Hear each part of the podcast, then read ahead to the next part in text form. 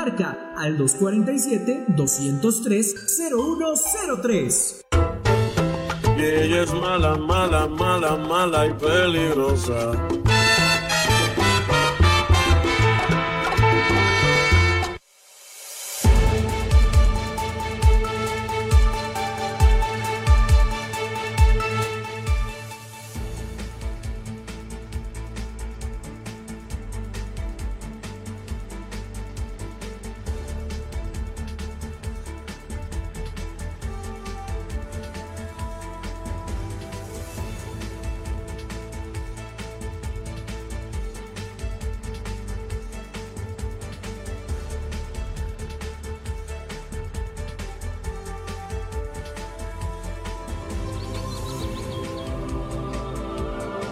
Palabra de vida. Evangelio de hoy. Padre Carlos Yepes. Del libro de la sabiduría, capítulo 2, versículos 23 al capítulo 3, versículo 9. Dios creó al hombre incorruptible. Le hizo imagen de su misma naturaleza. Por envidia del diablo, entró la muerte en el mundo, y la experimentan todos los que le pertenecen. En cambio, la vida de los justos está en manos de Dios y no los tocará el tormento.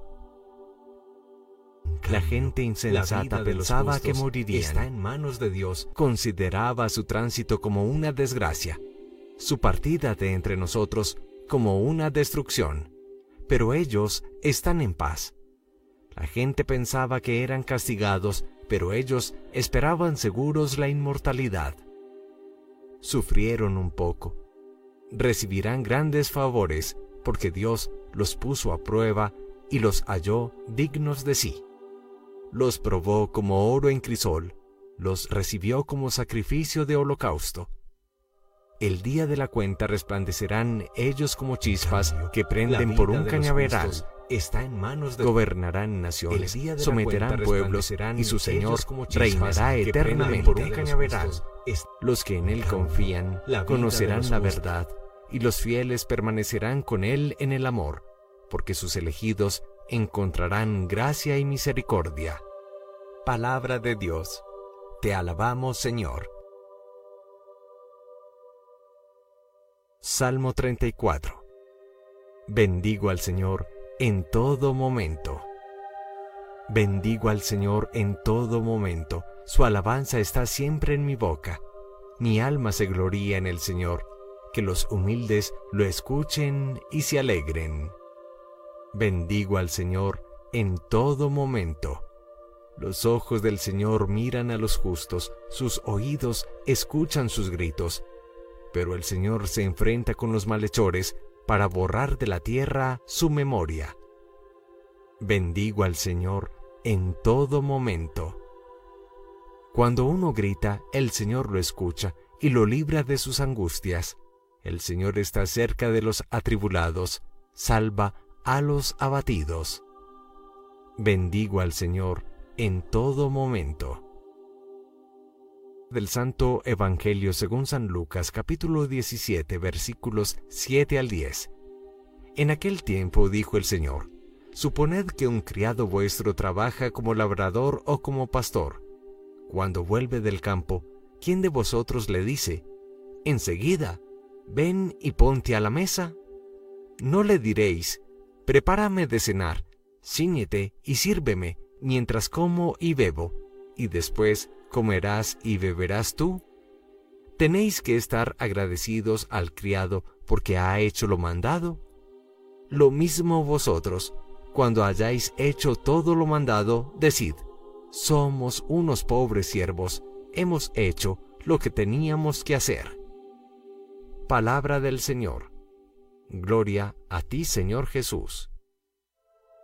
Como lo señalábamos el día de ayer, hemos comenzado la preciosa lectura del libro de la sabiduría perteneciente a la hermosa colección de los llamados textos sapienciales en la Biblia. El capítulo segundo que hoy nos presenta la primera lectura nos ofrece una inmensa, inmensa iluminación sobre el sentido último de la vida, la eternidad y sobre el misterio del sufrimiento humano y la confianza en Dios. Reconozcamos tres grandes luces, tres inmensas iluminaciones para nuestra vida. La primera, fuimos creados para la inmortalidad. A veces nos sentimos que nos revelamos interiormente frente a la idea de la muerte. Asumimos la muerte como el fin de la vida biológica, exterior o material, pero no como el fin de la vida espiritual, la vida interior, la vida de Dios dentro de nosotros. Reconozcamos que en todo ser humano hay claramente una sed inconsciente de infinito, de eternidad, de inmortalidad y reconozcamos con el texto de hoy que Dios ha creado al hombre para la inmortalidad a imagen de su propio ser, pero la muerte entró en el mundo por envidia del diablo según nos dice textualmente la primera lectura de hoy. Pero hay una segunda iluminación para nuestra vida, que no nos escandalice ni nos desconcierte el sufrimiento del hombre justo. En efecto, la lectura del libro de la sabiduría de hoy nos muestra cómo los hombres justos y buenos sufrieron pequeños castigos, pero recibieron grandes favores. Dios ciertamente puede poner a prueba aún al hombre justo, como el oro es acrisolado purificado en el fuego, pero Dios nunca abandona al hombre de recto corazón. Reconocemos también que en la hora final, para desconcierto de muchos, que el hombre justo que fue ignorado y hasta menospreciado por otros en la tierra, resplandecerá como chispa en el cañaveral. Es que el Señor reina en su vida y cuida eternamente de él. Esto lo decimos muy a propósito de muchas personas que se escandalizan y se desaniman diciendo, esta mujer, este hombre, como son de buenos, como son de piadosos y cómo sufren. Todos en la vida vivimos sufrimientos, pero Dios nunca abandona. En una tercera y final iluminación, reconocemos que nuestra vida está en las manos de Dios. La vida del hombre recto nunca es soltada de las manos providentes de Dios, por más que en lo humano, en lo existencial, nos sintamos como que Dios es sordo a nuestras súplicas, Dios desatiende nuestros ruegos, no es verdad. El Señor cuida del hombre justo escucha sus gritos, se enfrenta a los malhechores, nos dice hoy la primera lectura del libro de la sabiduría. El justo nunca será abatido definitivamente por el tormento, y su muerte no es mirada ni mucho menos como una desgracia, porque el justo vive en la paz de Dios. Y termina diciéndonos hoy la primera lectura, cuando el hombre justo clama a Dios, cuando grita al corazón del Señor, Él lo escucha y lo libra de sus angustias, es cercano al atribulado, salva al abatido. Lo decimos con el Salmo responsorial, Salmo 34, que hoy nos propone la liturgia de la Iglesia. Concluyamos tomando brevemente el Evangelio de hoy y reconozcámonos siervos pequeños, siervos sencillos, si se quiere, inútiles en las manos de Dios. Si hemos amado, si hemos servido, si nos hemos gastado por los demás, no hicimos nada extraordinario. Hicimos la misión, la tarea que Dios había colocado en nuestro corazón y recibiremos el premio en el momento adecuado. Que el Señor te bendiga en este día, en el nombre del Padre, y del Hijo, y del Espíritu Santo. Amén. La Eucaristía es el principio y culmen de la vida cristiana. La Eucaristía es la oración más alta a Dios, la acción de gracias más sublime. El sacrificio pascual de Cristo que se ofrece por nosotros ante el Padre y se dona en el pan de vida que comemos. No hay verdadero y profundo encuentro con Cristo, sino en la Eucaristía de cada día. Vívela diariamente en tu parroquia y si no puedes asistir, celébrala con nosotros en YouTube y Facebook Live con el Padre Carlos Yepes y el equipo de sacerdotes que apoyan a Amén Comunicaciones. Te esperamos todos los martes, jueves, viernes y domingo. La Iglesia hace la Eucaristía y la Eucaristía hace a la Iglesia.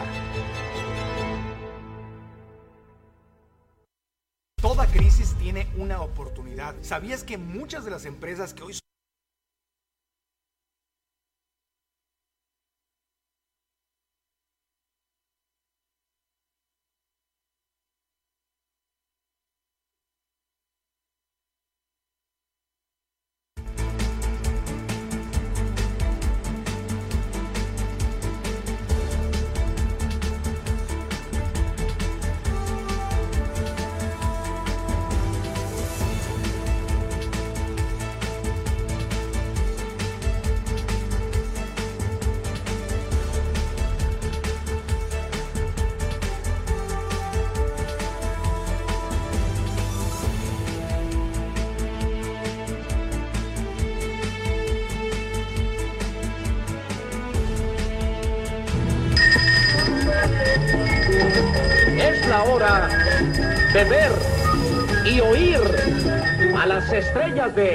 la tremenda corte.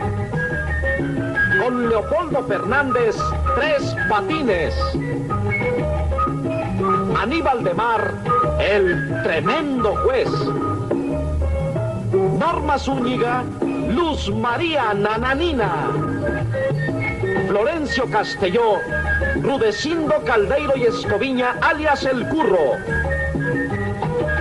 Productor ejecutivo, Jesús Alvariño. Dirección, Sergio Peña.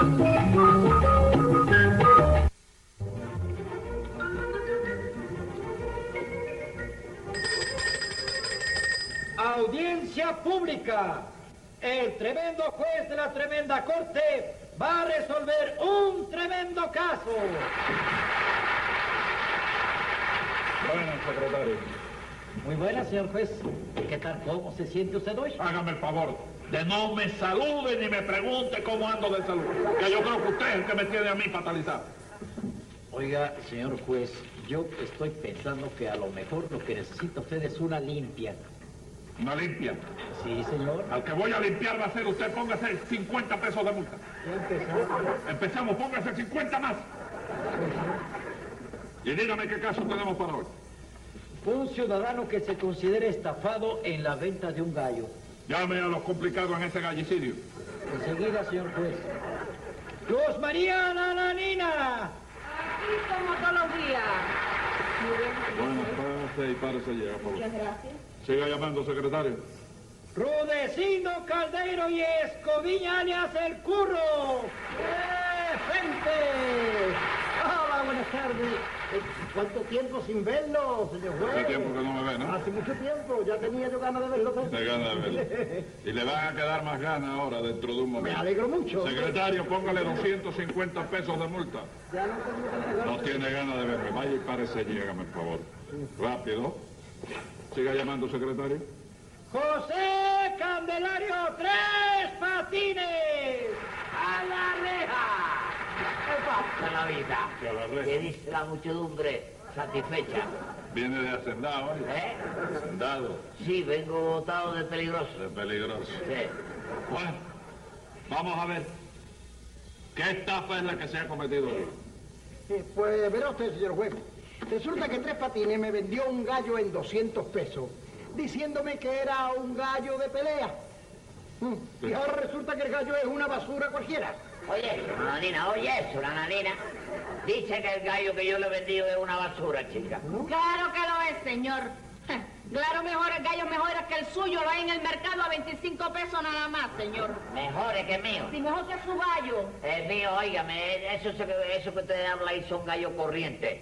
Y el gallo que yo le he vendido a Rudecino es un gallo especial, chico. ¿Qué es lo que tiene de especial su ¿Eh? gallo? ¿Qué tiene de especial su gallo? ¿Especial, chico? Digo yo, especial. No, ¿Y no, punto, dice- no, no, no. ¿Qué pasa?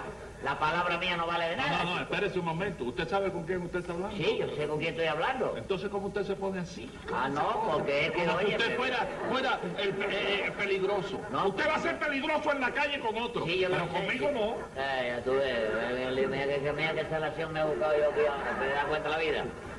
Yo a Digo veces, yo que a sí, veces, que el gallo mío es especial. a veces, dígame por qué es peligroso, por qué es especial su gallo.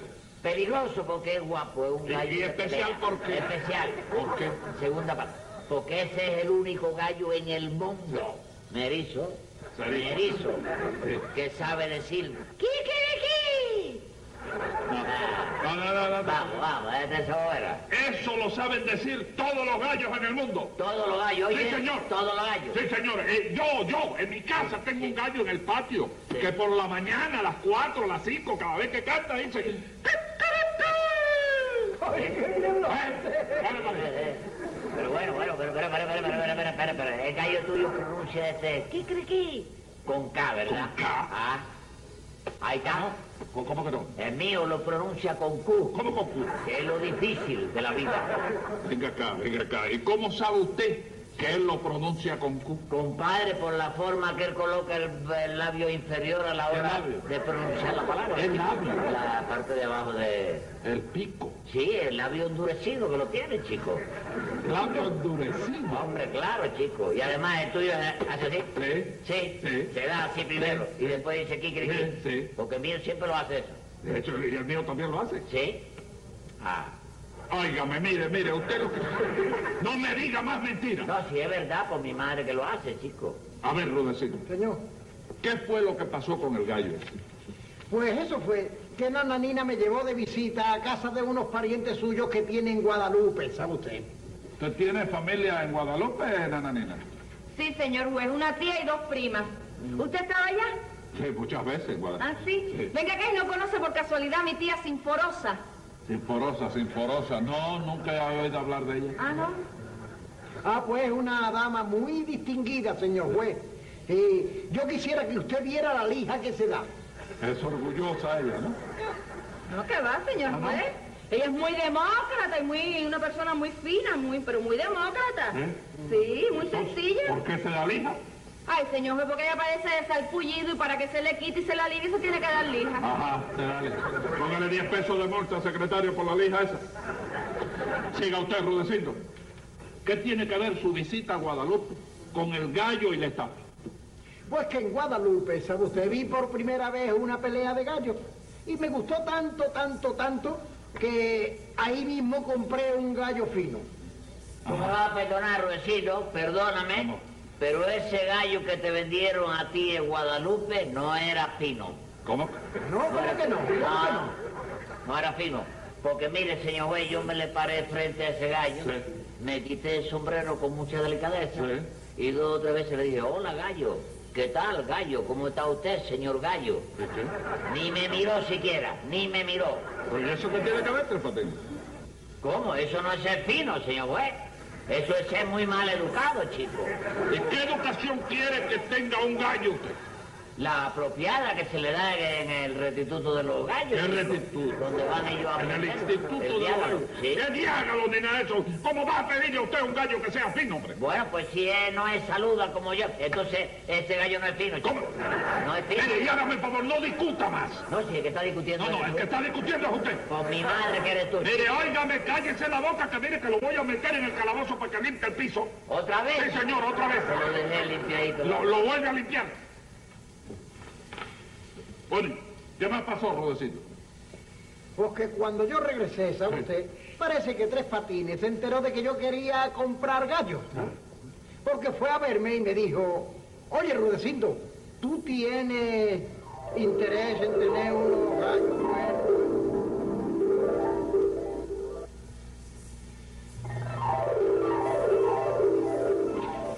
¡Ey, ya, ya, ya, está bien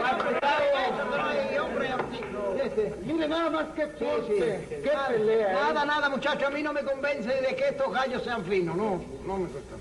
Está bien que yo ando comprando gallos, ¿no? Pero los quiero yo de los más finos, aunque traiga, aunque los tenga yo que traer de Inglaterra. No, no, eso no me convence. ¡Silencio, señores!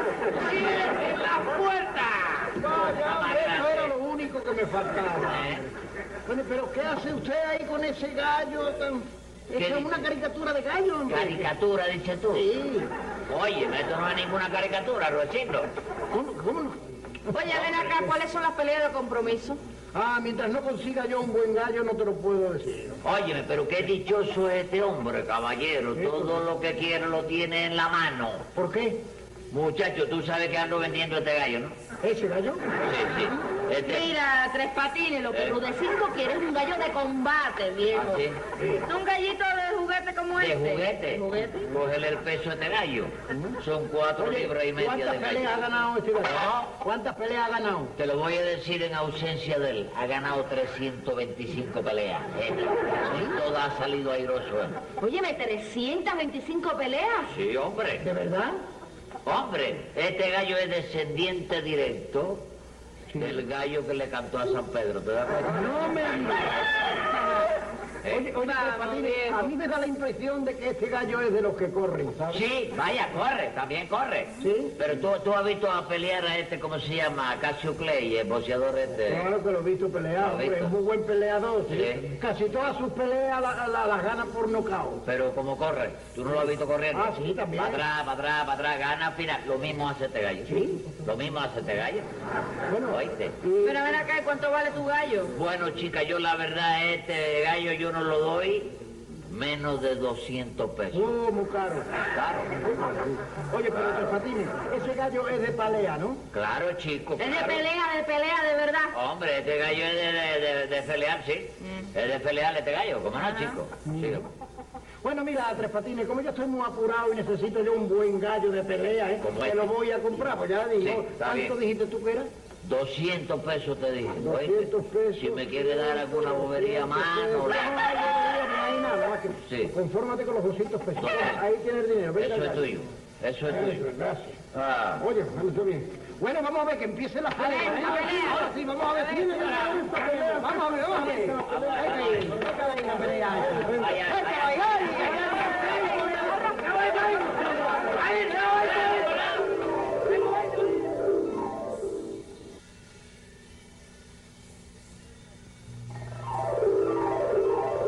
Manera, Tres Patines, que usted es gallero.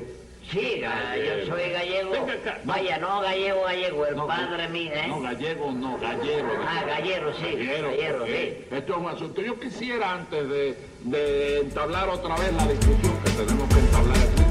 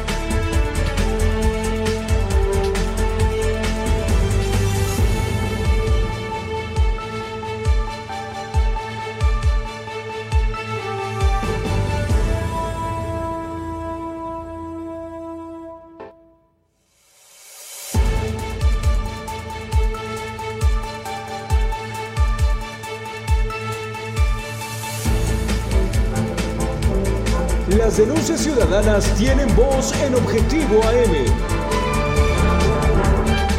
Envía tus mensajes de voz al WhatsApp 247-132-5496. Síguenos en nuestras redes sociales. Twitter, arroba Huamantla. Facebook, la más peligrosa 1370 AM.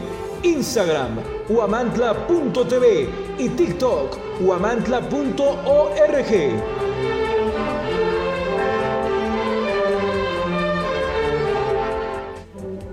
Bienvenidos a Objetivo AM.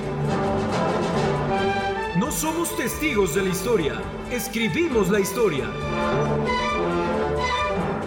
En este programa analizamos la información para ofrecerte una perspectiva única y objetiva de los hechos más relevantes de lunes a viernes. Prepárate para conocer la verdad detrás de las noticias. Objetivo AM es una producción de la más peligrosa 1370 AM.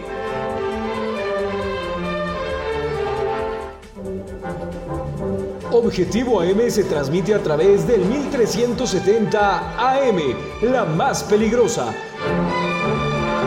desde el Centro de Información en Juárez Norte número 215, en Huamantla, Tlaxcala.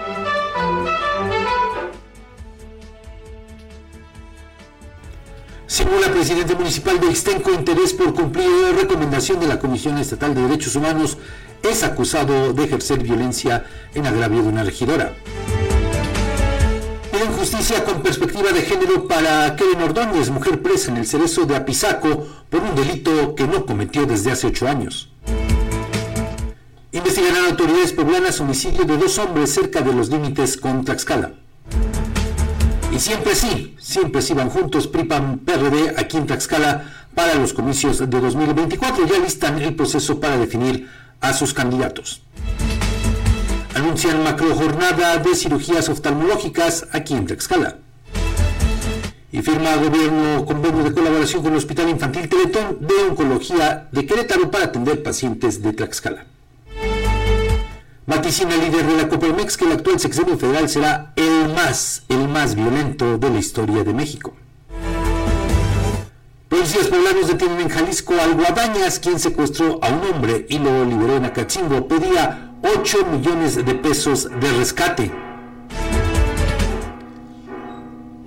Usted escucha las campanas de fondo de la Iglesia de la Caridad y esto nos indica que son las 7 de la mañana con 31 minutos. Estamos iniciando esta emisión de Objetivo AM hoy 14 de noviembre del año 2023. Le recuerdo que usted también nos puede encontrar en Facebook como La Peligrosa 1370DM, en Twitter, bueno, ahora, X como arroba guavantra, en Instagram como guavantra.tv y en TikTok como peligrosa.mx. En esas plataformas usted también nos puede seguir en esta transmisión que realizamos desde las instalaciones de la Masa Peligrosa en Avenida Juárez Norte 215, aquí en pleno corazón de Guamantra, en este pueblo mágico.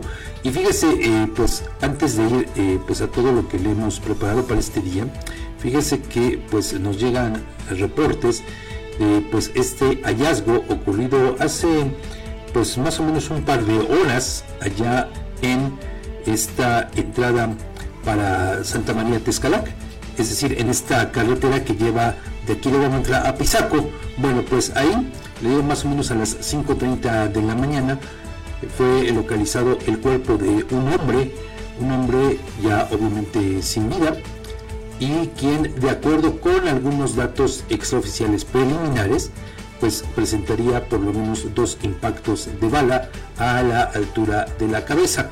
Ya en estos momentos, pues desde luego la zona está acordonada y bueno, pues eh, este hecho, se registró justo ahí, eh, un poquito más adelante, donde, se encuentran estas letras de, Tezcalac, en, en la desviación ahí también a unos pasos de donde está esta eh, gasolinera.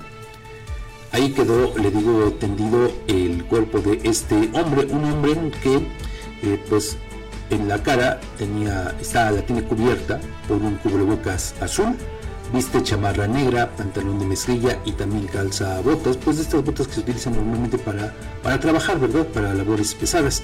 Bueno, le digo, eh, este hombre habría recibido por lo menos dos impactos de bala, quedó tendido boca arriba en la cinta asfáltica y bueno, por lo que se puede apreciar en estos hechos, pues en la forma como quedó, eh, probablemente, probablemente eso ya será cuestión de que lo eh, esclarezcan las autoridades correspondientes, pero en ese lugar es donde habría sido ejecutado porque pues ahí también se, alcanza a apreciar pues eh, una mancha hemática. Pero le digo, pues ahí, ahí tendrán que determinarlo eso las autoridades para saber si efectivamente ahí fue ultimado este hombre o solamente lo fueron a tirar. Pero pues le digo, todo pareciera indicar que ahí fue la ejecución. Eh, un crimen más, un hecho de violencia más que se eh, lleva a la cuenta de la administración de Pablo Vadillo, este presidente municipal panista, que, bueno, pues durante las últimas semanas ha tenido que enfrentar esto, diversos eventos de violencia, sin que hasta la fecha pues haya alguna respuesta. Habla desde luego también de la ineficiencia de las autoridades correspondientes, es decir, de los cuerpos policíacos. Se supondría que ahí por eh, pues la zona en que se encuentra, eh, prácticamente enfrente de este corralón y también, le digo, a unos metros de esta gasolinera, pues se supondría que existirían videos que pudieran ayudar a las investigaciones, pero bueno, eso ya corresponderá a las autoridades correspondientes. Le digo por lo pronto, bueno, pues ya están ahí, eh, pues realizando todo el eh, protocolo correspondiente para el levantamiento del cadáver y llevarlo desde luego al CENEFO, supongo que lo van a llevar ahí a Pisaco para practicarle la necropsia de ley y bueno pues continuar con las investigaciones. Bueno, eso fue eh, lo que ocurrió hace unas horas, unos minutos allá en esta carretera, en este tramo de la carretera Huamantra-Pisaco, en la desviación hacia Escalac. Información de última hora. Pero bueno, vamos, vamos ya a lo que le hemos preparado para hoy. Fíjense, eh, vamos a eh, ver este video para quienes nos siguen en redes sociales y a quien eh, nos sigue en la señal de radio. Le voy a platicar de qué se trata. Es un video más o menos de un minuto 30 segundos aproximadamente en el que se alcanza a apreciar que pues eh, una eh, mujer de la tercera edad fue despojada de más de 100 mil pesos. Esto luego tras un violento asalto ocurrido, ¿saben dónde? No fue en un banco, no fue en la calle, fue en el interior, en el interior de la notaría número 1 del municipio de Libres, Puebla. Eh, estos sujetos, bueno, de acuerdo con el video obtenido obviamente de cámaras de seguridad, pues eh, se alcanza a apreciar que los hechos ocurrieron a las 13 con 36 minutos, bueno, más o menos esa hora del 11 de este eh, mes. Bueno, pues ahí le digo, se alcanza a, apreciar como ya hay algunas personas en la sala de espera, en la parte baja de un edificio, del lado izquierdo hay unas escaleras, Junto a estas escaleras llegan dos hombres, uno vestido de blanco, otro con una sudadera de jerga, con una cubierto con una gorra, los dos llevan gorra, y se sientan. Enfrente están otras personas de las que no se alcanza a apreciar eh, pues su rostro. Hay algunas, una pareja que sale después de supuestamente realizar algún trámite. Y bueno, estos sujetos, se digo que se sientan, uno de ellos está aparentemente revisando un teléfono celular, un sujeto que viste una playera blanca, después eh, casi al unísono se levantan y el hombre que lleva la sudadera, esta de jerga, se levanta, saca una pistola y comienza a eh, forcejear con esta mujer de la tercera edad. Ya después se observa como otra persona que al parecer la acompaña trata de auxiliarla pero este sujeto le propina una patada en pleno rostro y es ahí cuando la despojan a esta mujer de la tercera edad, le digo, de el dinero que llevaba. Hay otras cuatro personas que se alcanzan a observar ahí, pero pues no hacen absolutamente nada por auxiliar a la mujer de la tercera edad, le digo, de quien eh, pues le quitan este eh, dinero.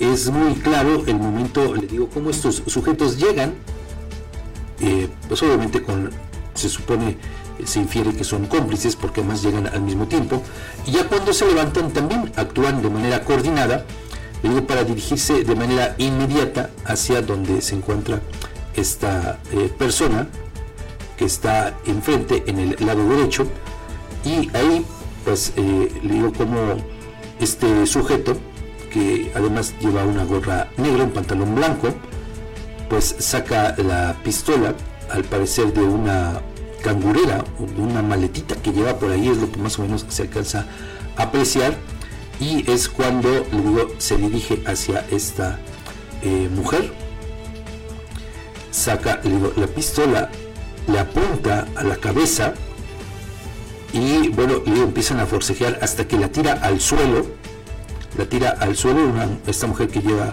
una prenda en color rojo, la mujer trata obviamente de evitar que le quiten la bolsa con el dinero, fue cuando entonces se la arrebatan.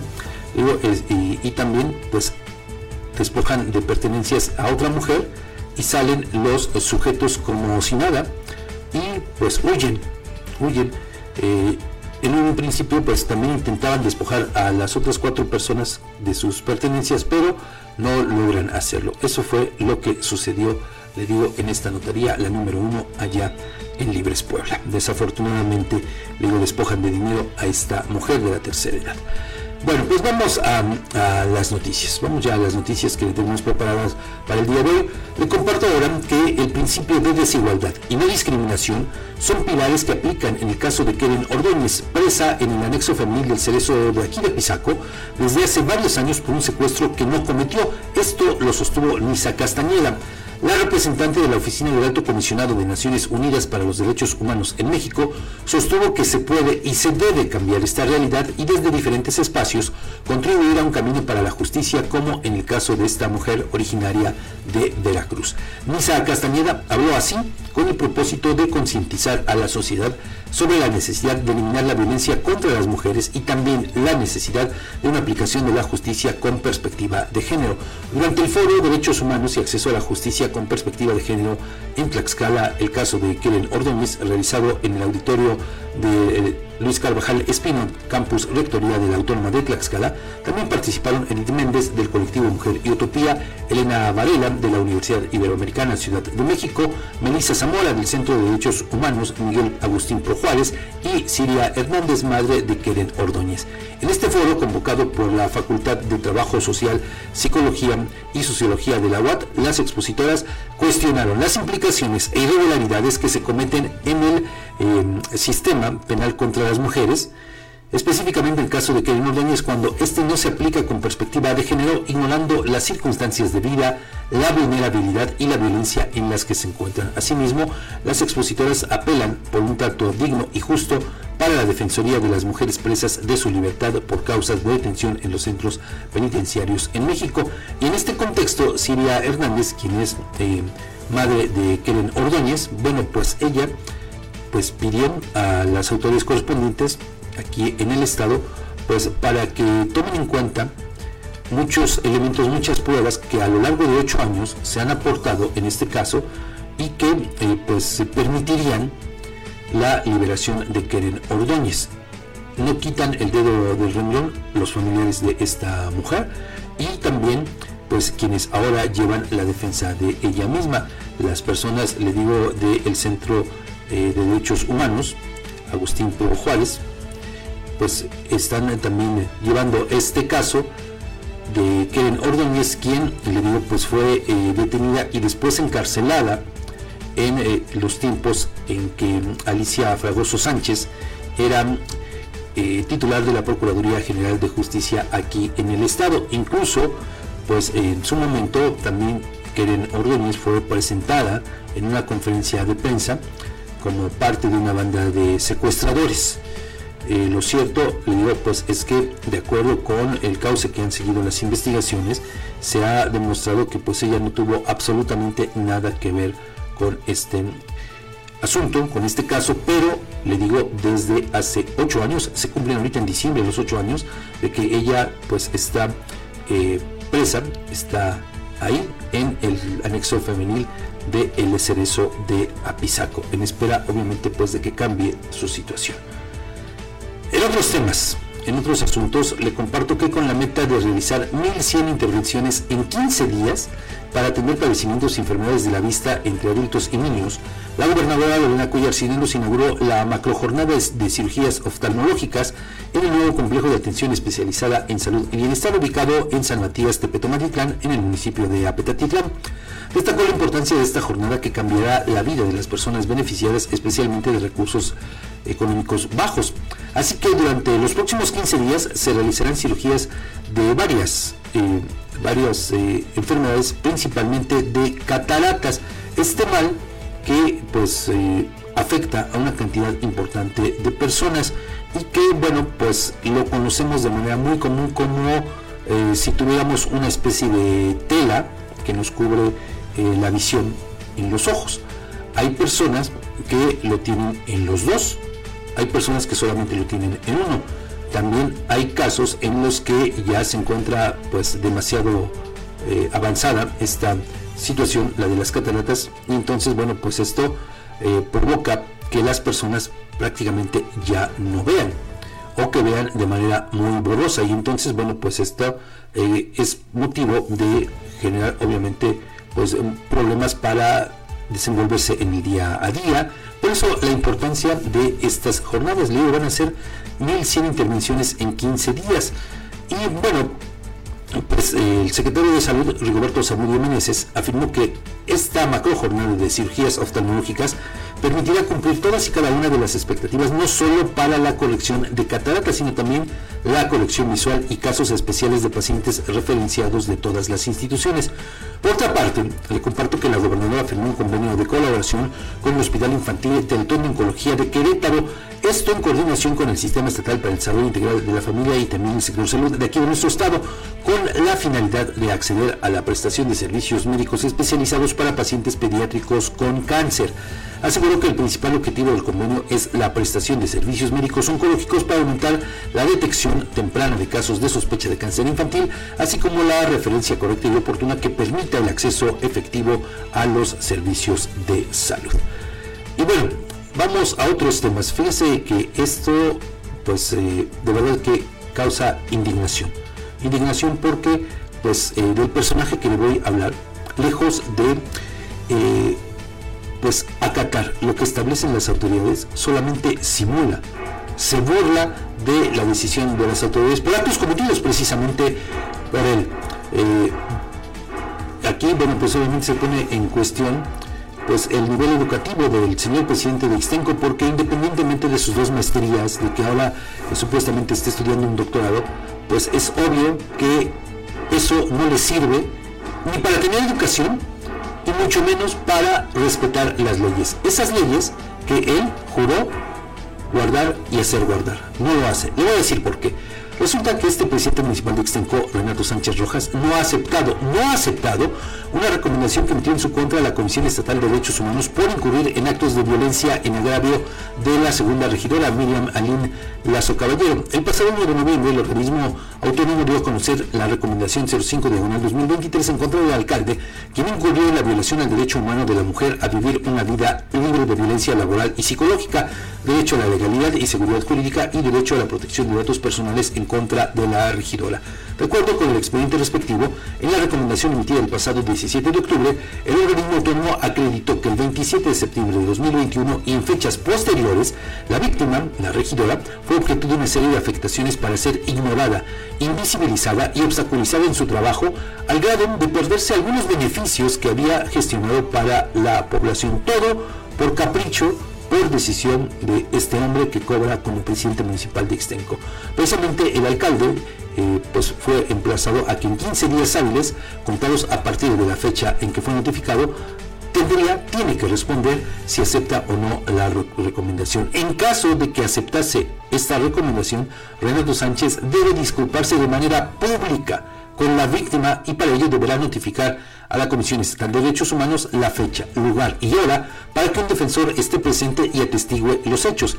Ayer, en la 43 sesión ordinaria del Cabildo de Extenco, que inició, fíjese usted, a las 15.22 horas y concluyó seis minutos después, es decir, rapidísimo, el presidente municipal agresor se limitó a decir que todavía no ha tomado una decisión al respecto, por lo que seguirá con los procedimientos legales correspondientes hasta que no haya una resolución en firme.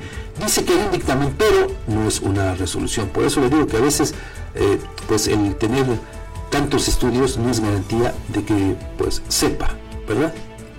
Y bueno, si bien la sesión de Cabildo fue transmitida a través de las redes sociales del Ayuntamiento de Ixtenco, fíjese, justo, justo al momento de abordar el punto número 4 del orden del día referente al cumplimiento del ordenamiento del IED respecto al dictamen de violencia de género, de manera extraña, el video quedó en silencio y ya no se pudo escuchar absolutamente nada de lo hablado en, en el lugar. Por eso le digo que habla esto de simulación por parte del presidente municipal, de una burla.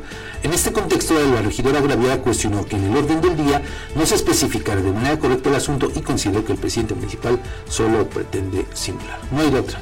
Esa es una realidad. Pero aquí también el presidente, por si su ignorancia supina no le permite entender las cosas, si no eh, justifica el motivo de, eh, caso de que no acepte la recomendación, pero también si no lo hace en el plazo respectivo, pues está en el riesgo de que sea llamado a comparecer ante el Congreso local. Y entonces sí, ahí quiera o no, va a tener que ir y explicar el por qué no aceptó en todo caso si es que sí sucede esta recomendación. Vamos a la siguiente pausa, regresamos con el comentario de Edgardo Cabrera.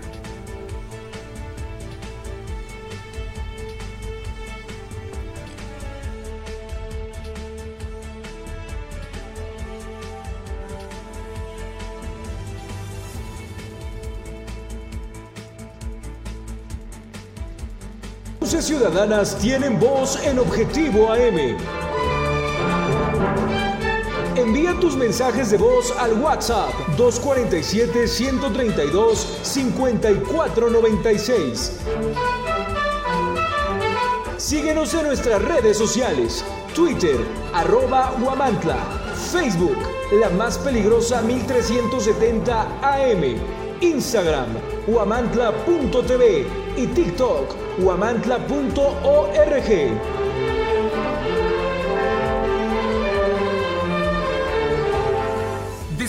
Descubre el Instituto Amado Nervo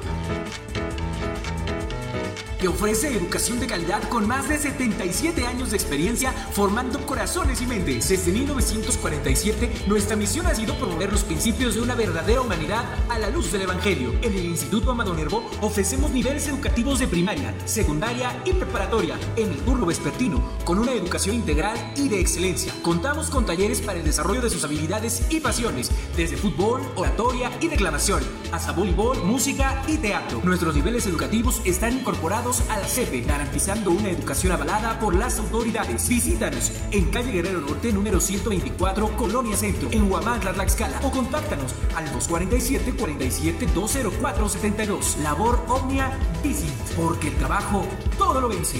Instituto Amado Nervo. En Alzayanca estamos escribiendo una nueva historia. Estamos construyendo un municipio con más justicia.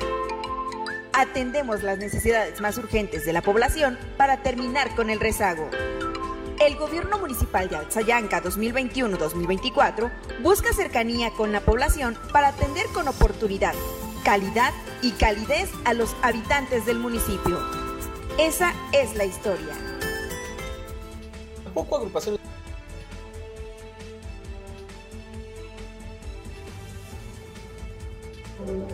Bienvenidos a Objetivo AM. No somos testigos de la historia, escribimos la historia. En este programa analizamos la información para ofrecerte una perspectiva única y objetiva de los hechos más relevantes de lunes a viernes.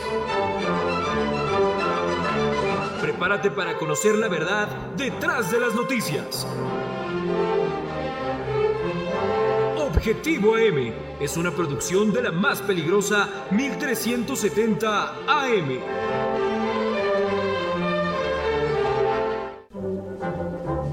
Objetivo AM se transmite a través del 1370 AM, la más peligrosa. Desde el Centro de Información en Juárez Norte número 215, en Huamantla, Tlaxcala. Las activistas no se cansan de decirlo, tampoco agrupaciones formadas ante la desesperante impunidad como la Red Estatal de Víctimas. Ahora, además, el informe de resultados de la alerta de violencia de género contra las mujeres lo confirma al reprobar al gobierno estatal. El hecho es que en Tlaxcala se ocultan cifras y se maquillan datos para presumir un falso paraíso de justicia y seguridad. Resulta que la organización Causa en Común reveló que la entidad es la que presentó el mayor número de incremento de feminicidios a nivel nacional. Entre enero y agosto se reportaron 200% más en comparación con el mismo lapso del año pasado. Pero no solo eso, consideran al gobierno de la triste historia como tramposo al detectar anomalías en los registros de delitos. El denominado análisis de los registros de incidencia delictiva y posibles manipulaciones, así se llama, es lapidario para Tlaxcala, ya que advierte subregistros de feminicidios por medio de reclasificarlos como homicidios dolosos, culposos o suicidios, algo que han denunciado una y otra vez las colectivas.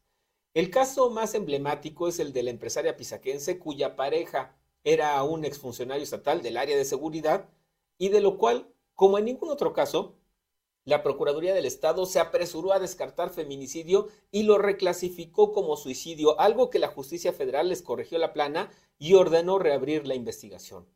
Pero no solo es el asesinato extremadamente violento contra mujeres, que por cierto incluye ocho casos de calcinamiento, la mayoría precisamente mujeres, y que se encuentra dentro de otro informe de la misma organización denominado Galería del Horror, enero-septiembre de 2023. Bueno, también se considera la trata de personas como otra posible manipulación de cifras por parte de la actual administración. Resulta que son seis entidades que de forma altamente dudosa no reportaron víctimas de este delito, es decir, de la noche a la mañana borraron de un plumazo todo registro.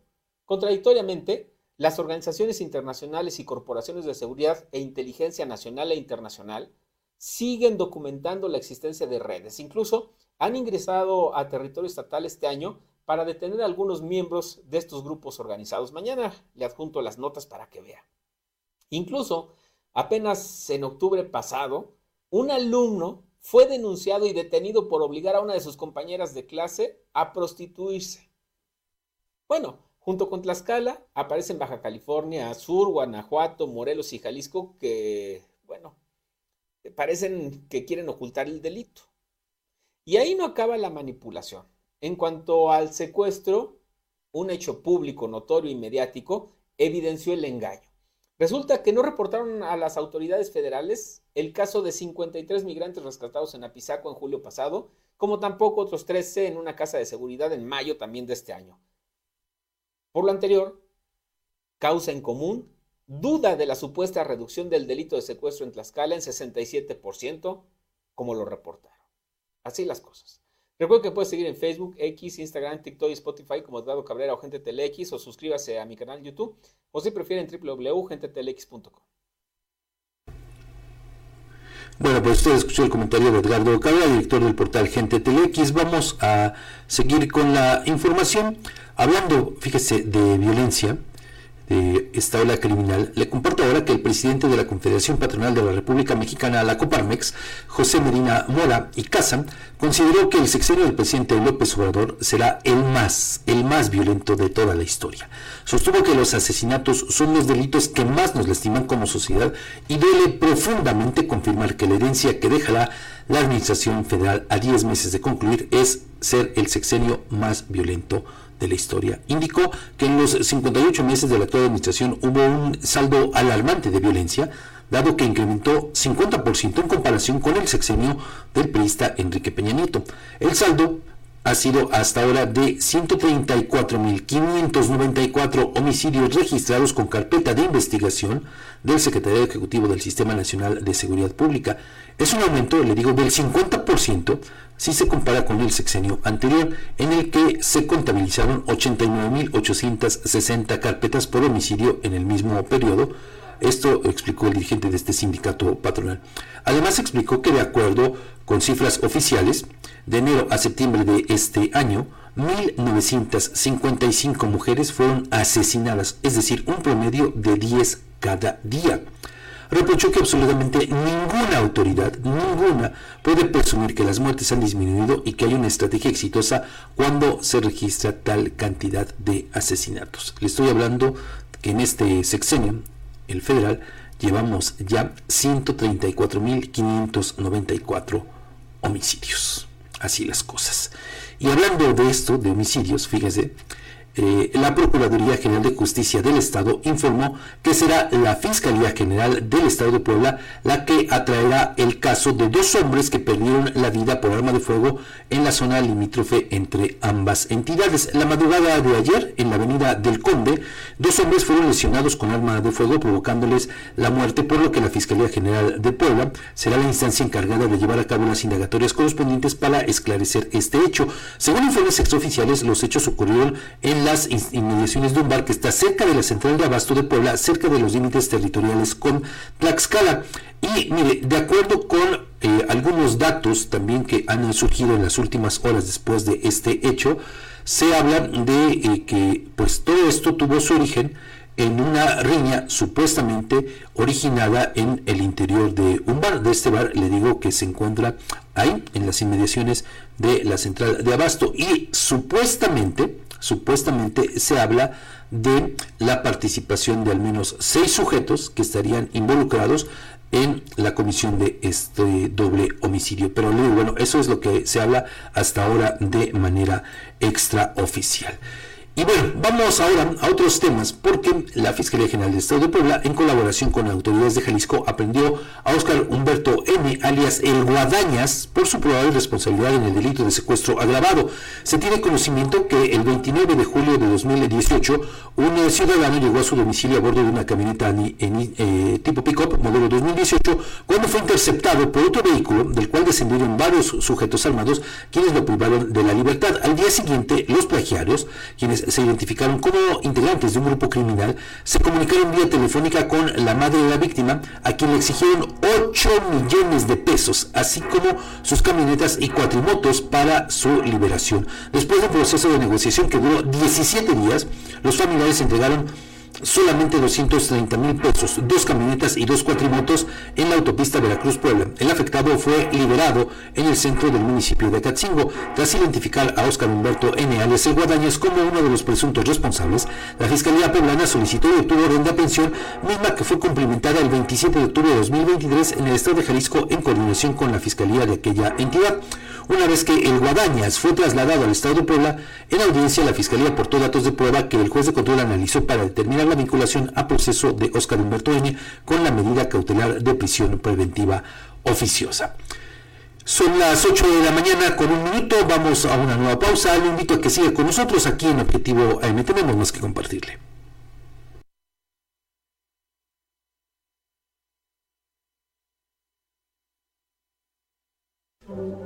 Bienvenidos a Objetivo AM. No somos testigos de la historia, escribimos la historia. En este programa analizamos la información para ofrecerte una perspectiva única y objetiva de los hechos más relevantes de lunes a viernes. Prepárate para conocer la verdad detrás de las noticias. Objetivo AM es una producción de la más peligrosa 1370 AM.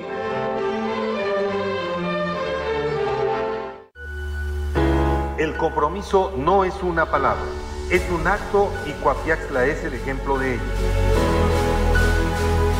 Día con día escribimos una nueva historia donde el protagonista eres tú, donde tus necesidades son las nuestras cada día trabajamos para cumplirlas porque con Coapiazcla unidos avanzamos. Gobierno de Coapiazcla 2021-2024. Amantes del dulce, les traemos una tentación que no podrán resistir. Bienvenidos a Pastelería El Convento, tu destino para los pasteles más deliciosos en Guamantla. En Pastelería El Convento hacemos tus momentos especiales aún más memorables.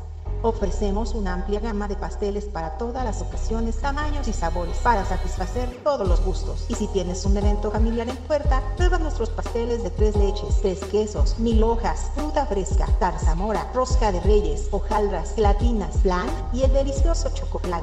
Estamos ubicados en dos direcciones en Guamantla, en Morelos Oriente 106 y en Juárez Norte 215. También puedes encontrarnos en Grajales 3 Oriente número 7.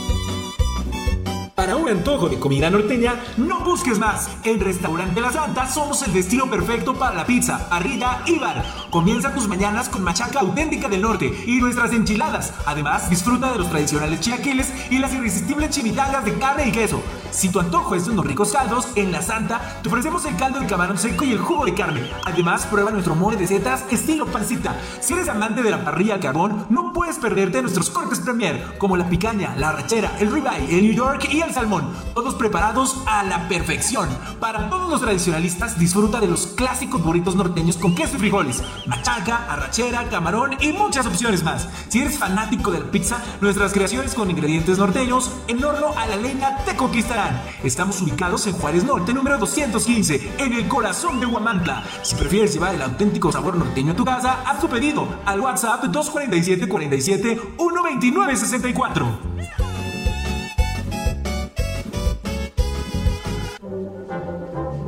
Objetivo AM se transmite a través del 1370 AM, la más peligrosa. Desde el Centro de Información en Juárez Norte número 215, en Huamantla, Tlaxcala. Y ahora bueno, vamos a hablar un poquito de temas políticos. Las dirigencias en Tlaxcala de los partidos Acción Nacional, Revolucionario Institucional y de la Revolución Democrática anunciaron el arranque coordinado de los trabajos con miras al proceso electoral 2024 y el respaldo total que darán a Xochitl Galvez Ruiz para la presidencia de la República. Esto lo dijo la presidenta del tricolor, Anabel Ábalos Zempolteca.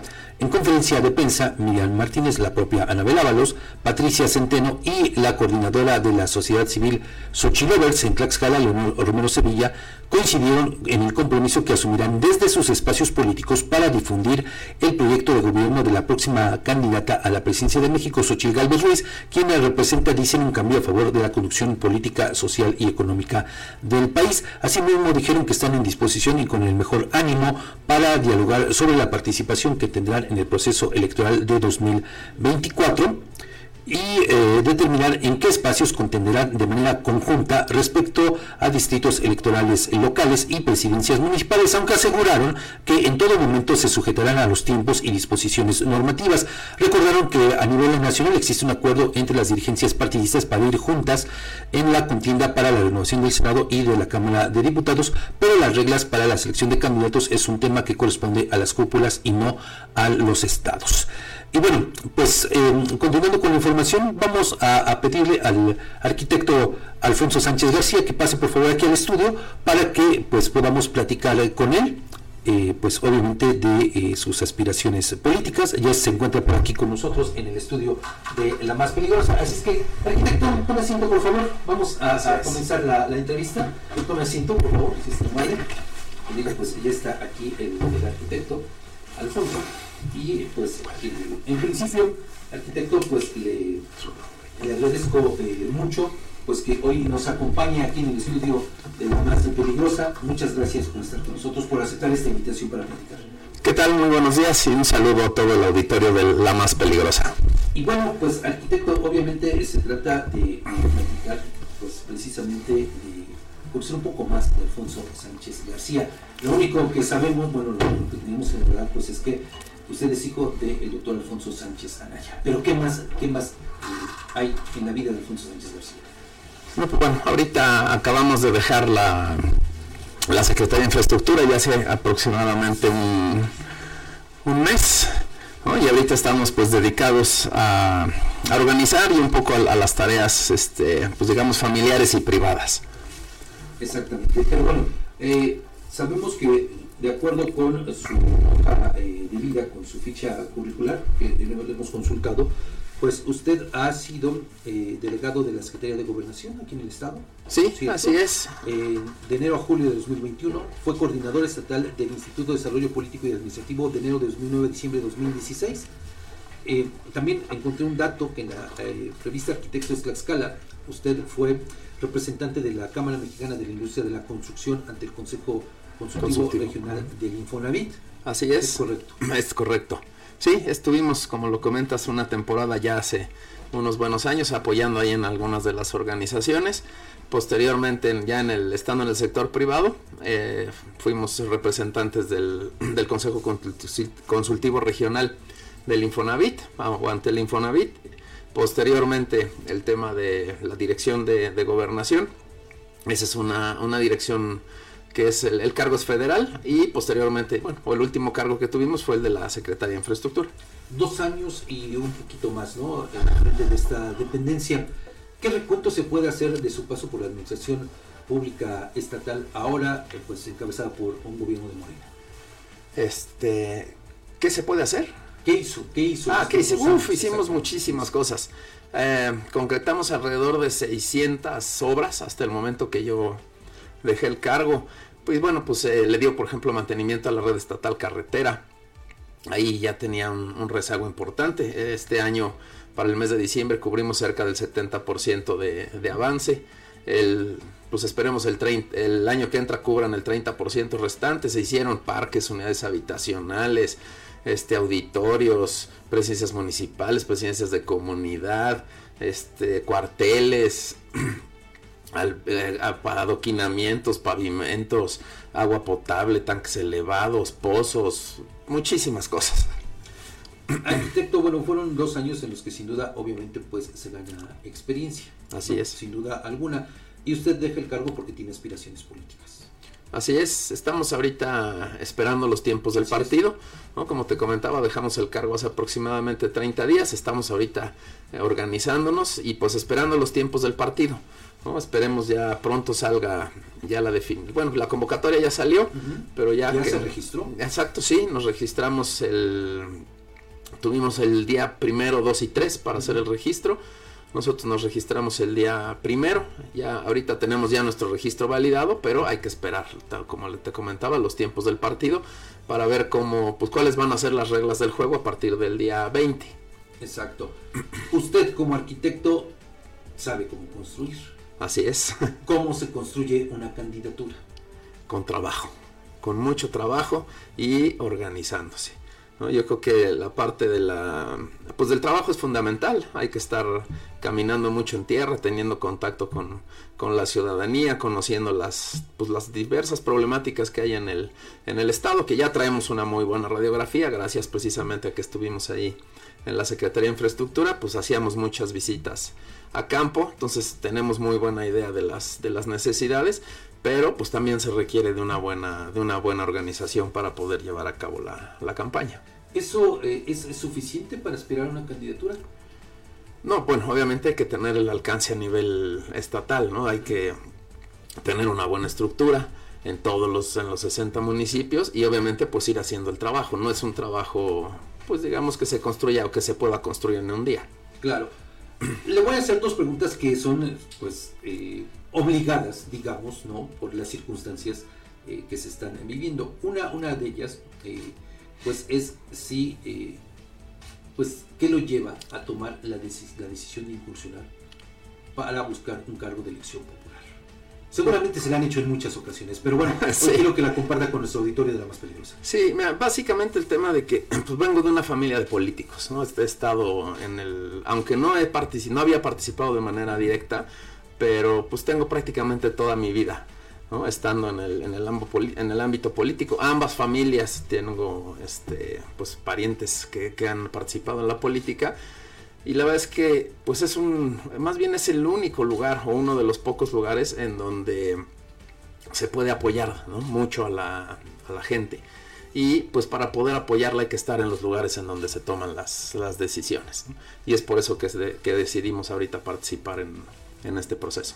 ¿Anteriormente usted había participado de alguna manera en, en alguna actividad política?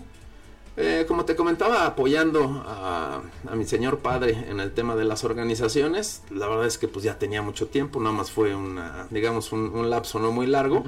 Y pues no, la verdad es que bueno, aparte de eso, habíamos estado alejados hasta ahora que decidimos este, participar ya de manera directa.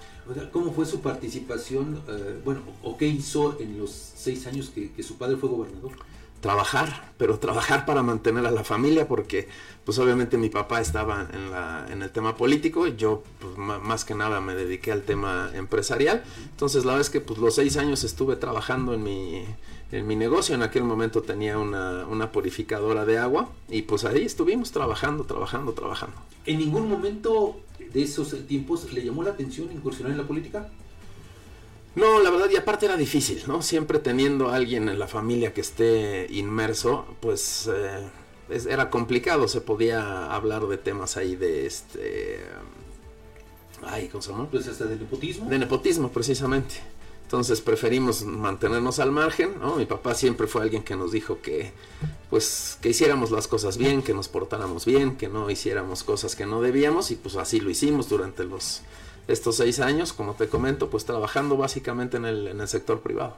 Ahora que ya anda pues en estas lides, ¿qué consejo le ha dado el doctor Sánchez Anaya?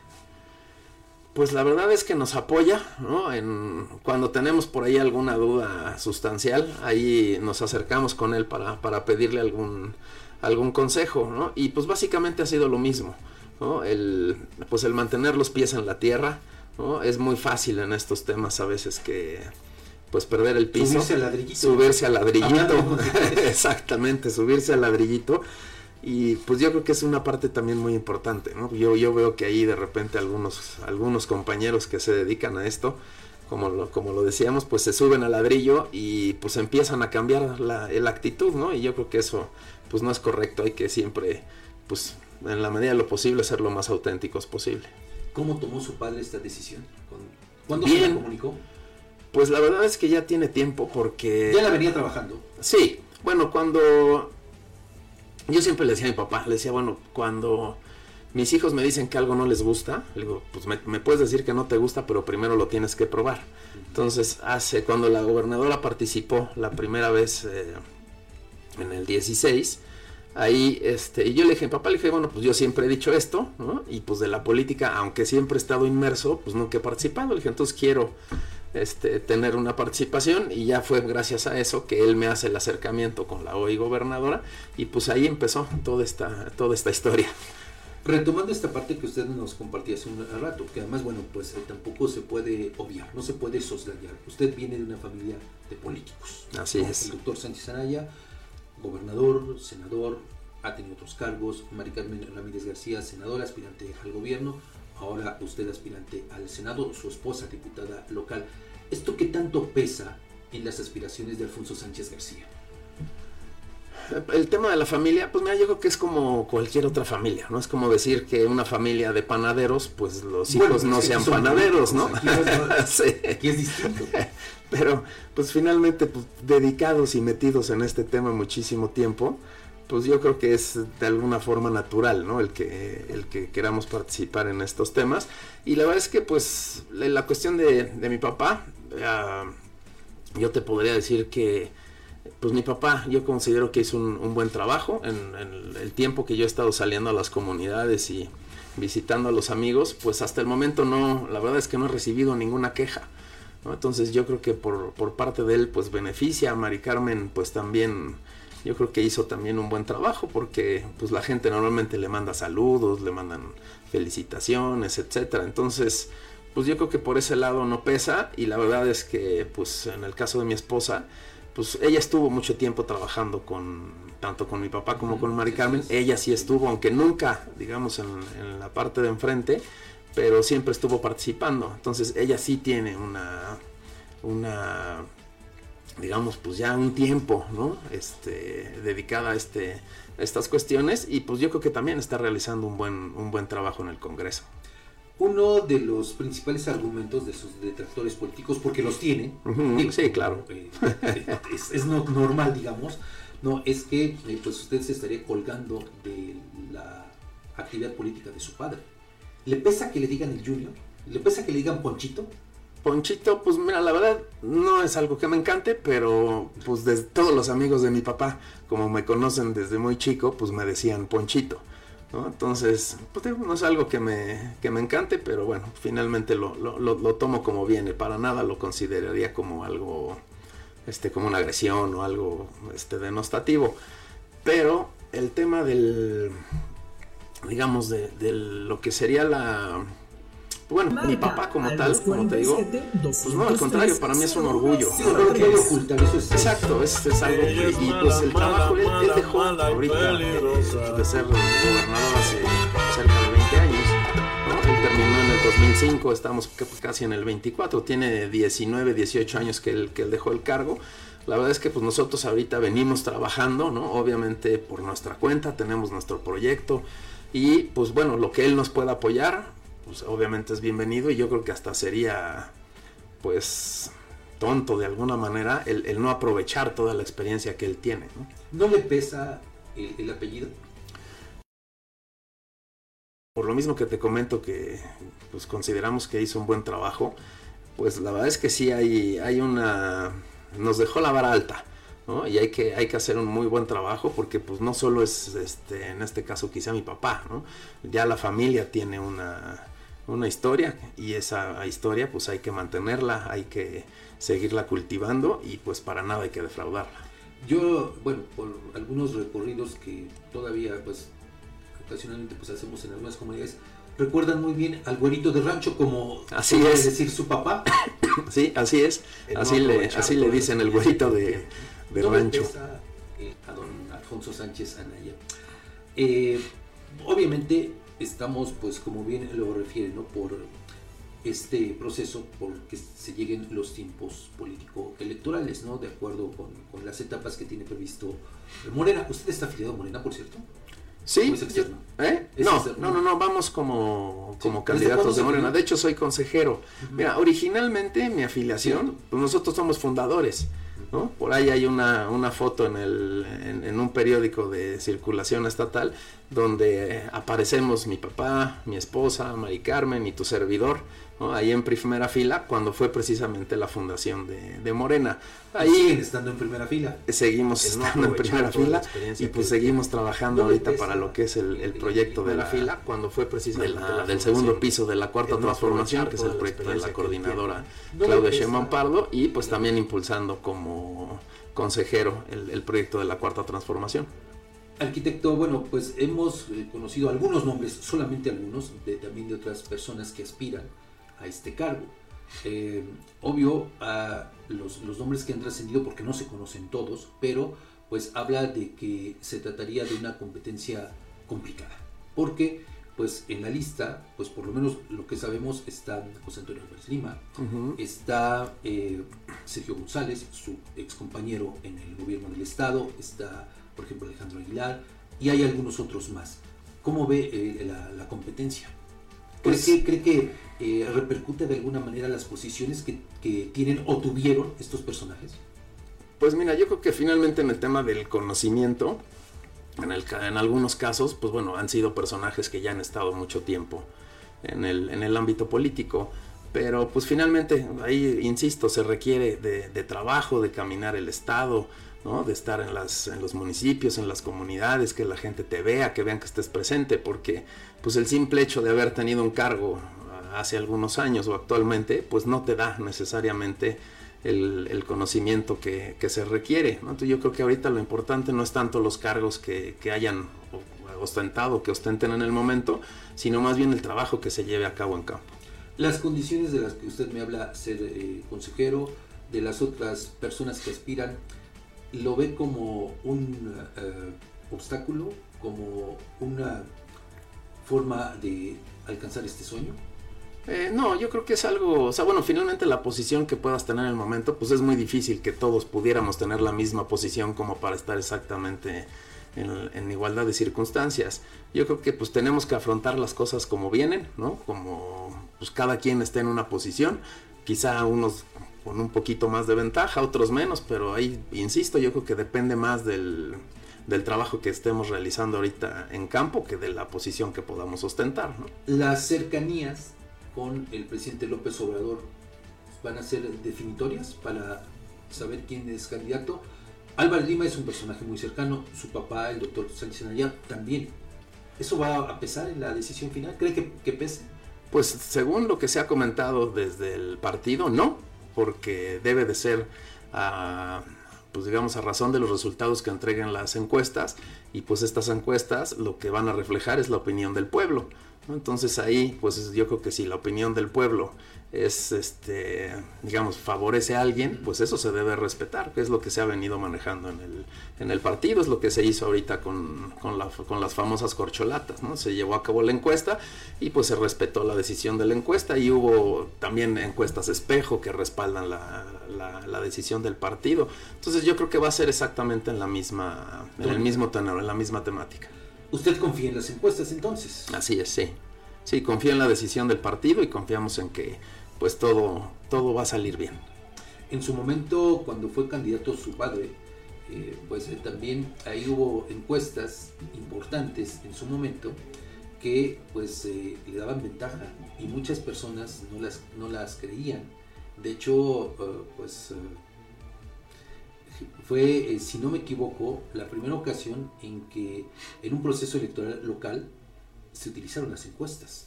Y le digo, ahí fue notorio en estas encuestas que hizo el IMOP el crecimiento de las preferencias a favor de su padre. Sí, ahí la verdad es que él empezó con una diferencia pues bastante sustancial, ¿no? En el, en el tema de las encuestas. Y como te digo, ¿no? Finalmente fue un tema de trabajo, trabajo, trabajo, trabajo, trabajo. Y pues eso fue lo que lo llevó a, poder tener un buen resultado. Y de hecho, pues a crecer lo suficiente como para poder tener un margen, pues digamos, cómodo, ¿no? Para, para el día de la que fue la elección. Arquitecto, ya entrando pues en la recta final de la entrevista, eh, ante el escenario político electoral que se vive en la entidad, es obvio que, por lo que se ha mencionado, pues usted en caso de que resultase candidato de Morena, se enfrentaría a el hijo de otro gobernador, a Mariano González Aguirre, si es que también él logra este sueño de ser eh, candidato al Senado de la República. Un asunto de dinastías, de castas. Pues yo te diría que más bien nuevamente de trabajo, ¿no? Yo creo que depende del trabajo de cada uno. Yo creo que, pues obviamente el, el trabajo que, que, hicieron nuestros padres, pues tendrá su, su influencia, ¿no? En, porque eso pues no nos lo podemos quitar, ¿no? Eso es innegable. Yo creo que pues tendrá, ¿no? Sus repercusiones en, en, en su momento. Pero, pues yo insisto, no es un tema ahorita del trabajo, ¿no? Nosotros estamos inscritos, no tenemos obviamente todavía la candidatura. Hay Estamos que hacer hablando el, de supuestos. Sí, hay que hacer el trabajo y pues también esperar a ver cómo se dan las cosas aquí con los vecinos de enfrente, a ver realmente quién queda este pues en, en, en las fórmulas, ¿no? ¿Le gustaría enfrentar a Mariano? O a quien sea, le da lo mismo. La verdad es que me da lo mismo, ¿no? Yo creo que pues finalmente la contienda se va a dar, ¿no? Quien, quien venga, pues yo creo que hay que, como, como te comento, seguir haciendo un, un trabajo pues para estar en el ánimo de la, de la ciudadanía y pues poder este en un momento dado llegar a la, a la meta que nos estamos es que este, le, le proponiendo. Esto además, eh, arquitecto, porque pues eh, hablando de construcciones, pues así se construyen los proyectos, ¿no? Y de acuerdo con lo que se dice, pues es que ustedes también estarían construyendo un proyecto para 2030, la gubernatura. Este, ¿Ha pensado hasta entonces? No, estamos pensando ahorita únicamente en, en, en yo lo, lo, comentaba el otro día, yo soy una persona que me gustan los objetivos inmediatos, a, a, inmediatos, a corto plazo, ¿no? Yo creo que eso es lo que de alguna manera te va, eh, pues digamos, impulsando, ¿no? El que tengas metas cortas y las vayas cumpliendo es mucho mejor a veces que ponerse metas a largo plazo, ¿no? Yo creo que es mucho mejor, por ejemplo, leer 10 minutos al día que quererse comer un libro en un día completo. ¿no? Entonces, pues esa es normalmente mi, mi, forma de trabajar y yo creo que ahorita, pues, mejor a corto plazo. Como dice usted, eh, con los de enfrente, bueno, ya le lanzaron el reto, eh, concretamente Julio César Hernández Mejía, de, dice, pues aquí lo estamos esperando, incluso para, para debatir, y él cuestiona su falta de experiencia y que, eh, bueno, incluso le dice que es un cachorro de 53 años. Sí, pues bueno, ahí yo respeto la opinión de los, de los compañeros, ya veremos si se da ahorita el, el tema del debate y con todo gusto, ¿no? Ahí pues el tema de la, digamos, del debate no nos... ¿No le quita el sueño? No, para nada. Finalmente es un tema también de, de preparación, como es de, de conocimiento y de experiencia, ¿no? Pero pues yo creo que a, aunque no he estado finalmente tantos años este, de, operando, digamos, o estando de manera directa, pero pues sí tengo prácticamente toda mi vida viviendo en, en familia de políticos. Perfecto. ¿Algo más, arquitecto? Pues decirle a, a todo el auditorio que pues la, vamos a estar trabajando, siempre la, la, intención de su servidor ha sido pues ayudar a, a, a todas las personas que, que me sea posible y que desde cualquier lugar que esté siempre voy a estar pensando en el, en el desarrollo de Tlaxcala y en el bienestar de los tlaxcaltecas. Pues arquitecto Alfonso Sánchez García, le agradezco pues que nos abriera un tiempo en su agenda para platicar con, con nuestro eh, auditorio. Le reitero a nombre del de, de, director de este medio, de José María Méndez, la invitación, las puertas están abiertas para usted y para Muchas cualquier gracias. otra persona de distintas expresiones políticas. Las puertas están abiertas, es cierto, estamos vetados por el gobierno del Estado, pero eso no es óbice para que podamos platicar cuando hay estos entendimientos. Pues muchísimas gracias Fabián por la por la invitación y cuantas veces nos inviten por aquí vamos a las puertas a están abiertas. Muchísimas gracias y nuevamente un saludo a todo el auditorio de la de la peligrosa. Muchas gracias a usted. Vamos a una pausa. Regresamos con la etapa final de Objetivo M. Las denuncias ciudadanas tienen voz en Objetivo AM. Envía tus mensajes de voz al WhatsApp 247-132-5496. Síguenos en nuestras redes sociales. Twitter, arroba Huamantla. Facebook, la más peligrosa 1370 AM. Instagram, huamantla.tv y TikTok, huamantla.org.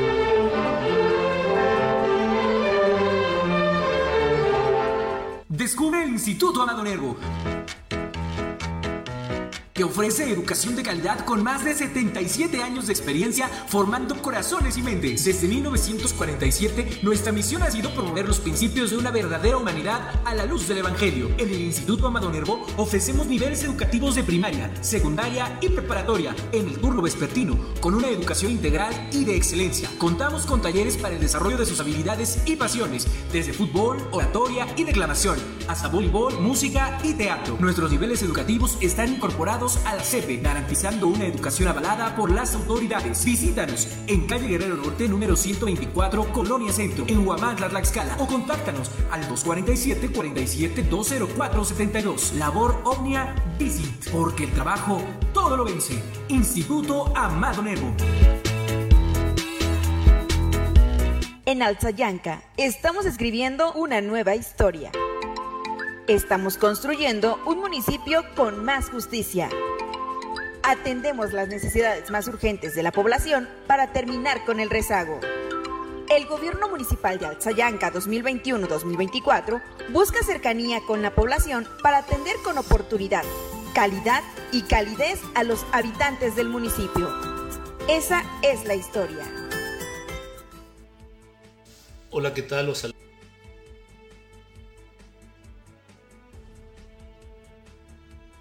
En el Ayuntamiento de Iztacuixtla de Mariano Matamoros creemos que las pequeñas acciones pueden cambiar la historia.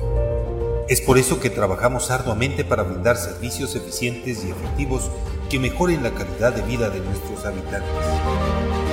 Desde mejoras en infraestructura hasta programas sociales, estamos comprometidos a hacer de Ixtacuixtla un lugar mejor para vivir. Ixtacuixtla, pequeñas acciones que cambian la historia.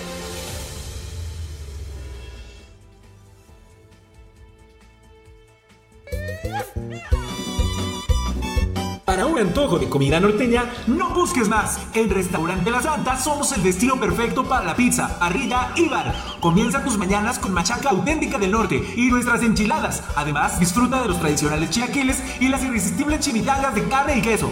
Si tu antojo es de unos ricos caldos, en La Santa te ofrecemos el caldo de camarón seco y el jugo de carne. Además, prueba nuestro mole de setas estilo pancita. Si eres amante de la parrilla al carbón, no puedes perderte nuestros cortes premier, como la picaña, la arrachera, el ribeye, el New York y el salmón.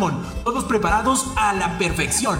Para todos los tradicionalistas, disfruta de los clásicos burritos norteños con queso y frijoles, machaca, arrachera, camarón y muchas opciones más. Si eres fanático de la pizza, nuestras creaciones con ingredientes norteños en horno a la leña te conquistarán. Estamos ubicados en Juárez Norte, número 215, en el corazón de Huamantla. Si prefieres llevar el auténtico sabor norteño a tu casa, haz tu pedido al WhatsApp 247 47 129 64.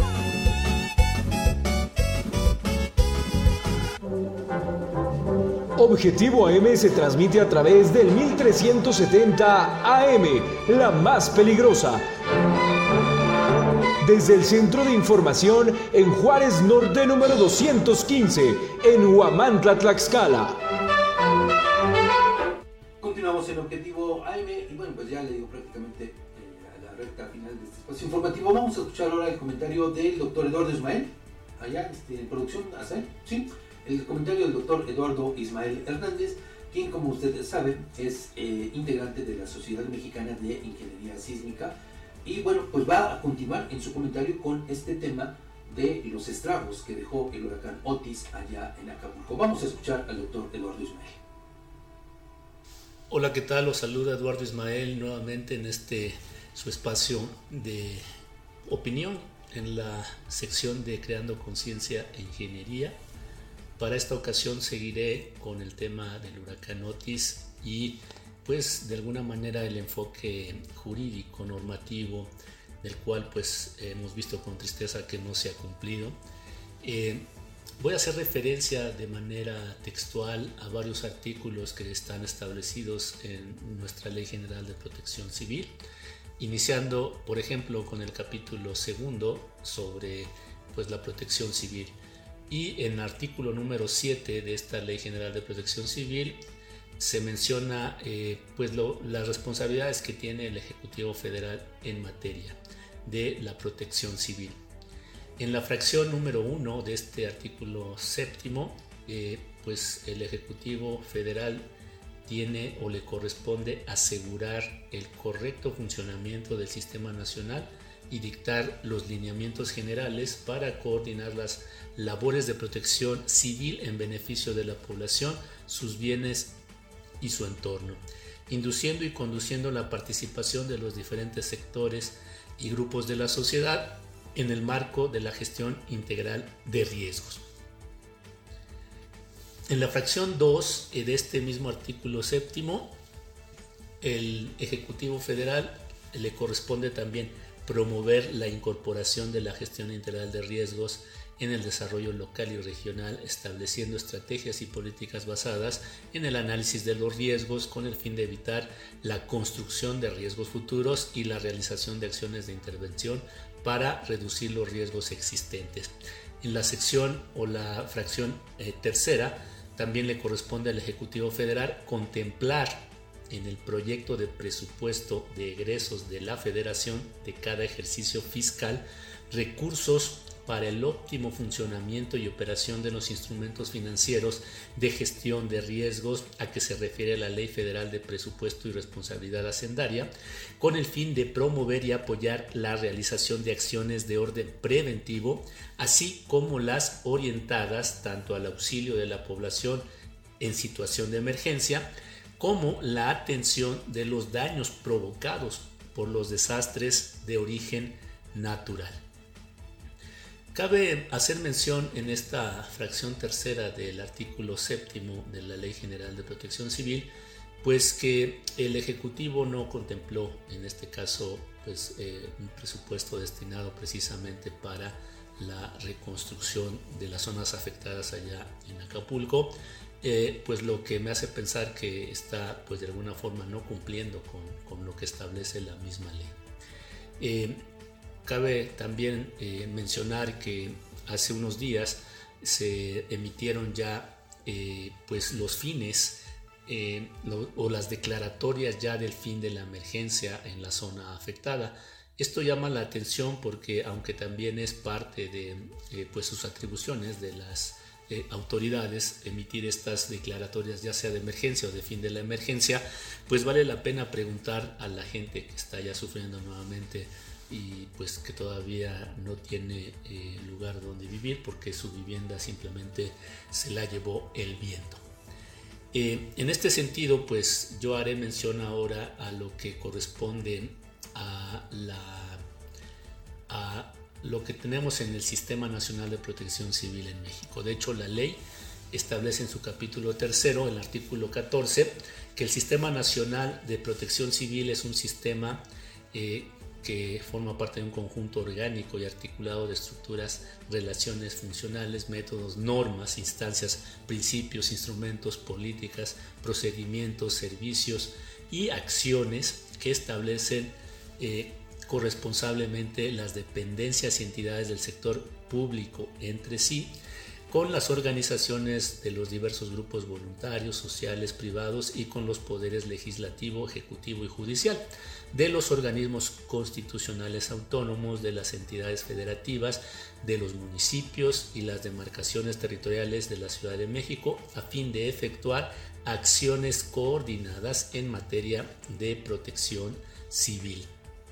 Bueno, eh, parte de las eh, pues responsabilidades que tiene este sistema nacional de protección civil, de hecho, pues en el artículo número 19, la coordinación ejecutiva del sistema nacional recaerá en la Secretaría por conducto de la Coordinación Nacional, la cual tiene las atribuciones siguientes en materia de protección civil, Como número uno es garantizar el correcto funcionamiento del Sistema Nacional a través de la supervisión y la coordinación de acciones de protección civil que realicen pues, los, los diversos órdenes de gobierno mediante la adecuada gestión integral de los riesgos, incorporando la participación activa y comprometida de la sociedad, tanto en lo individual como en lo colectivo también en la, en la fracción número 2 del artículo 19, eh, pues eh, la coordinación ejecutiva del Sistema Nacional de Protección Civil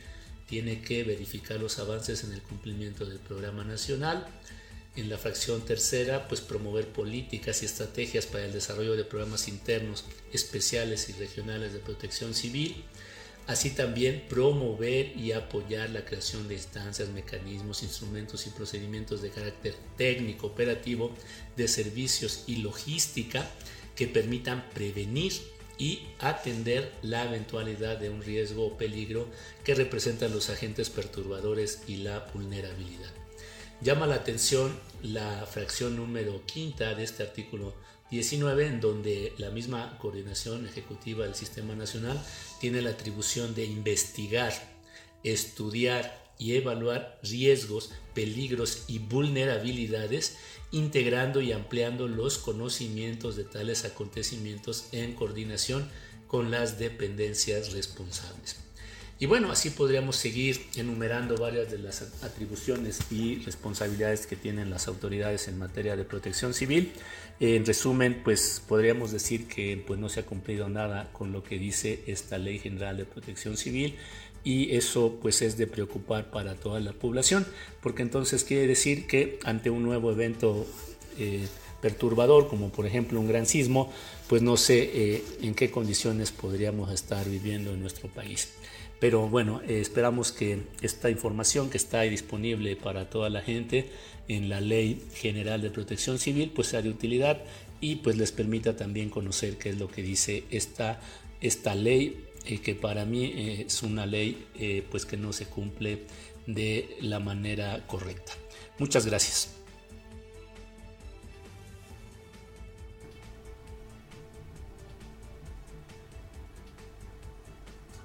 Bueno, escuchamos, le digo, el comentario del doctor Eduardo Ismael Hernández de la Sociedad Mexicana de Ingeniería Sísmica. Ahora vamos a escuchar, lo invito a escuchar este comentario semanal también que nos comparte la senadora por Tlaxcala del Partido Acción Nacional, Minerva Hernández Ramos. Muy buenos días, amigas y amigos del Oriente de Tlaxcala. Como cada martes, me da mucho gusto saludarle a través de esta señal de radio. No hubo novedades en la aprobación del presupuesto de egresos de la Federación. La semana pasada, los diputados oficialistas cumplieron la orden del presidente y recortaron el presupuesto de importantes órganos autónomos, así como en contra del Poder Judicial al que el presidente pretende debilitar y someter a su antojo. Pese a que el próximo año tendremos la elección más grande de la que jamás haya habido registro en la historia, los diputados de Morena decidieron reducirlo en el caso del Instituto Nacional Electoral, arriesgando la certeza, equidad y limpieza en el proceso electoral. A nadie más que al oficialismo le conviene tener un INE debilitado, pues esto permitiría en buena medida que los gobiernos de Morena hagan de las suyas, valiéndose de cualquier artimaña para hacer ganar a sus candidatos a costa de lo que sea, incluida la flagrante violación a la ley. Otra amenaza consumada fue la reducción del presupuesto para el Poder Judicial, a quien previamente los legisladores oficialistas quitaron ya 13 fideicomisos que afectan directamente a quien se encuentra en un proceso legal en busca de justicia. La reducción presupuestal no tiene nada que ver con el discurso de austeridad que se ha caído conforme avanza este gobierno.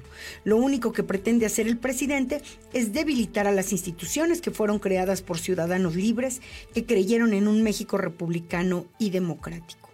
Por cierto, Para Acapulco nada.